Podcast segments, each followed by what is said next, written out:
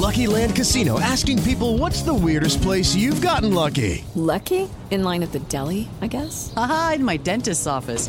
More than once, actually. Do I have to say? Yes, you do. In the car before my kids' PTA meeting. Really? Yes. Excuse me, what's the weirdest place you've gotten lucky? I never win and tell. Well, there you have it. You can get lucky anywhere playing at LuckyLandSlots.com. Play for free right now. Are you feeling lucky? No purchase necessary. Void where prohibited by law. 18 plus. Terms and conditions apply. See website for details. Muy buenos días.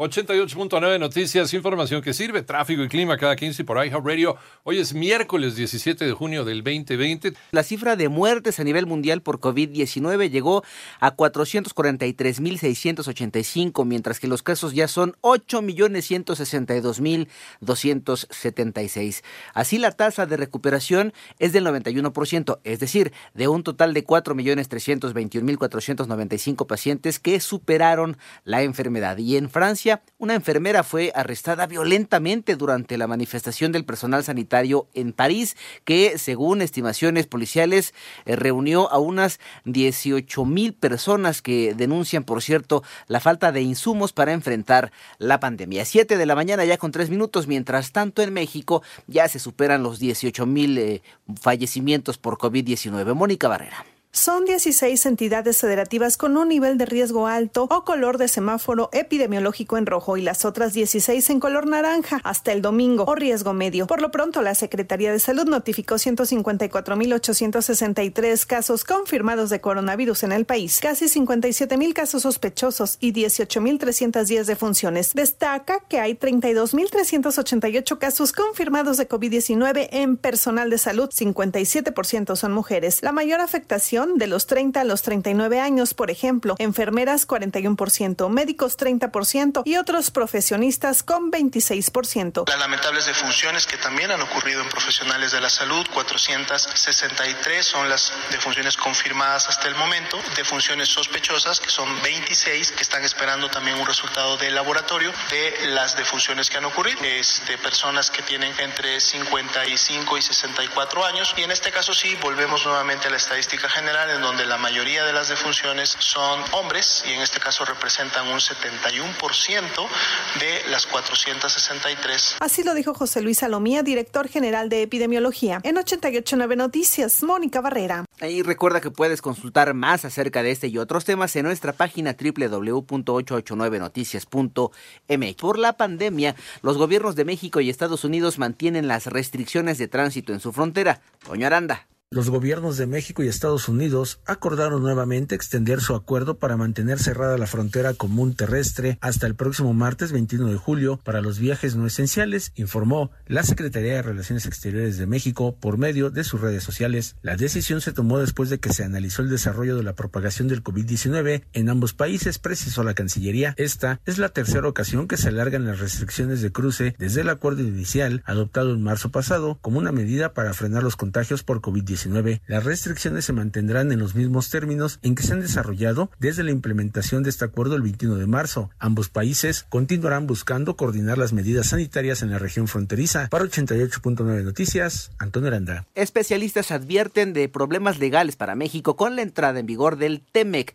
María Inés Camacho. A 15 días de que entre en vigor el acuerdo comercial entre México, Estados Unidos y Canadá, existen retos que por ignorancia pueden llevar a nuestro país a paneles de controversia, quejas, demandas por violaciones. El gran riesgo que podemos, que podemos, al cual nos podemos enfrentar es que parte por ignorancia no se realicen los procesos democráticos como los establece la ley y que ello dé pie a algún tipo de queja de violación de libertad sindical o negociación colectiva. Así lo reconoció la secretaria del Trabajo, Luisa María Alcalde, en tanto que la secretaria de Economía, Graciela Márquez Colín. Hicimos una revisión en la Secretaría de Economía y después eh, compartimos listas y recibimos parte de la Secretaría del Trabajo. Hemos revisado con mucho cuidado todas las propuestas que ustedes nos dieron, que nos dieron otras secretarías de Estado y tenemos hasta el 31 de julio en el caso del capítulo 31 para el intercambio de listas. Por su parte, los empresarios demandaron al gobierno federal no dejarlos solos ante la entrada en vigor del acuerdo comercial el próximo primero de julio. 88.9 Noticias, María Inés Camacho Romero. No se detiene la violencia contra las mujeres en Oaxaca.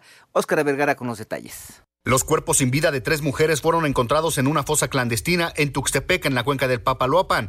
El hallazgo se logró luego de que fuera detenido un sujeto sospechoso de haber desaparecido a una de las víctimas. El criminal reveló en dónde enterró a la joven y cuando la Fiscalía de Oaxaca encontró el sitio, descubrió que había otros dos cadáveres, por lo que se investiga si el mismo tipo es el responsable de estas dos muertes y si hubo participación de alguien más.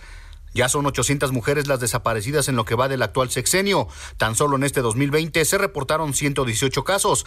Alarmantemente, el 60% se registró durante el periodo de contingencia y van de los 12 a los 25 años de edad en promedio. Para Sir Noticias desde Oaxaca, Oscar Vergara. Y en más del panorama nacional, Cándido Ortiz González, el comandante blanco identificado como líder de los rojos y quien secuestró a la hija de Nelson Vargas, recibió un amparo, aunque no implica que será liberado, sino que su proceso de apelación sería revisado. Más información y aunque un tribunal ordenó liberar 28 cuentas bancarias de la cooperativa Cruz Azul, las que pertenecen al directivo Guillermo Álvarez Cuevas y a su hermano José Alfredo continúan bloqueadas.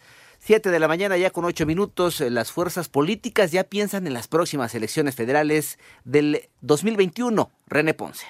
Reconoce el dirigente nacional del PAN, Marco Cortés, que ha hecho un planteamiento formal ante los presidentes del PRD, Ángel Ávila, y de Movimiento Ciudadano, Clemente Castañeda, para lograr una alianza electoral en al menos 75 distritos federales para la próxima renovación de la Cámara de Diputados, con el objetivo de quitarle la mayoría a Morena. Formalmente he planteado al PRD y a Movimiento Ciudadano en el que en algunos distritos en específico pudiéramos ir coaligados para la elección en la Cámara de Diputados. No una coalición total en 300 distritos federales electorales, sino parcial en algunos distritos. El dirigente panista destacó que están abiertos a las propuestas de posibles alianzas que vengan de sus comités directivos estatales para las 15 gubernaturas que se renovarán, así como para los municipios que tendrán comicios en el 2021. Para 889 Noticias, René Ponce Hernández.